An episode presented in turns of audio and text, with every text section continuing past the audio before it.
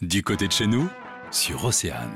Nouvelle édition 2021 pour Détour d'Art en Pays d'Auray, l'occasion de découvrir son patrimoine. Que l'on soit novice, Amélie Mattepastor nous propose plusieurs sites ouverts au public et gratuitement. Et puis également aux familles et aux enfants, puisqu'on a euh, une déclinaison euh, de cette découverte par le biais d'un de jeu de pistes qui s'appelle euh, Les Clés du Temps et qui se déroule à l'intérieur et autour de ces édifices, notamment la chapelle Saint-Avoie à Prunerette et la chapelle Notre-Dame de Locmaria à Landévent et ensuite une visite un peu différente, une visite randonnée euh, qui se déroule de la Chartreuse au Champ des Martyrs euh, à Brec et qui aura lieu également euh, fin juillet.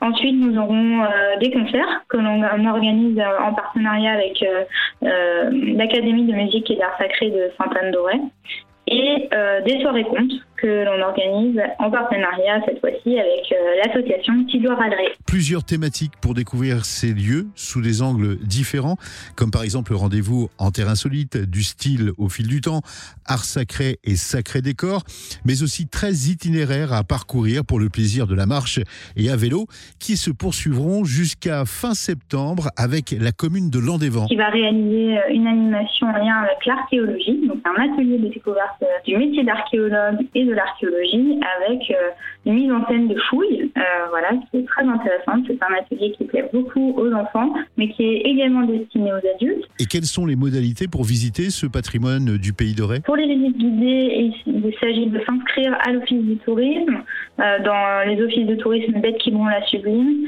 et euh, pour ce qui est des concerts et des soirées comptes, euh, il n'y a pas forcément d'inscription et c'est une participation libre, alors que les visites sont payantes au tarif de 6 euros pour les plus de 12 ans. Le magazine, midi 14h sur Océane.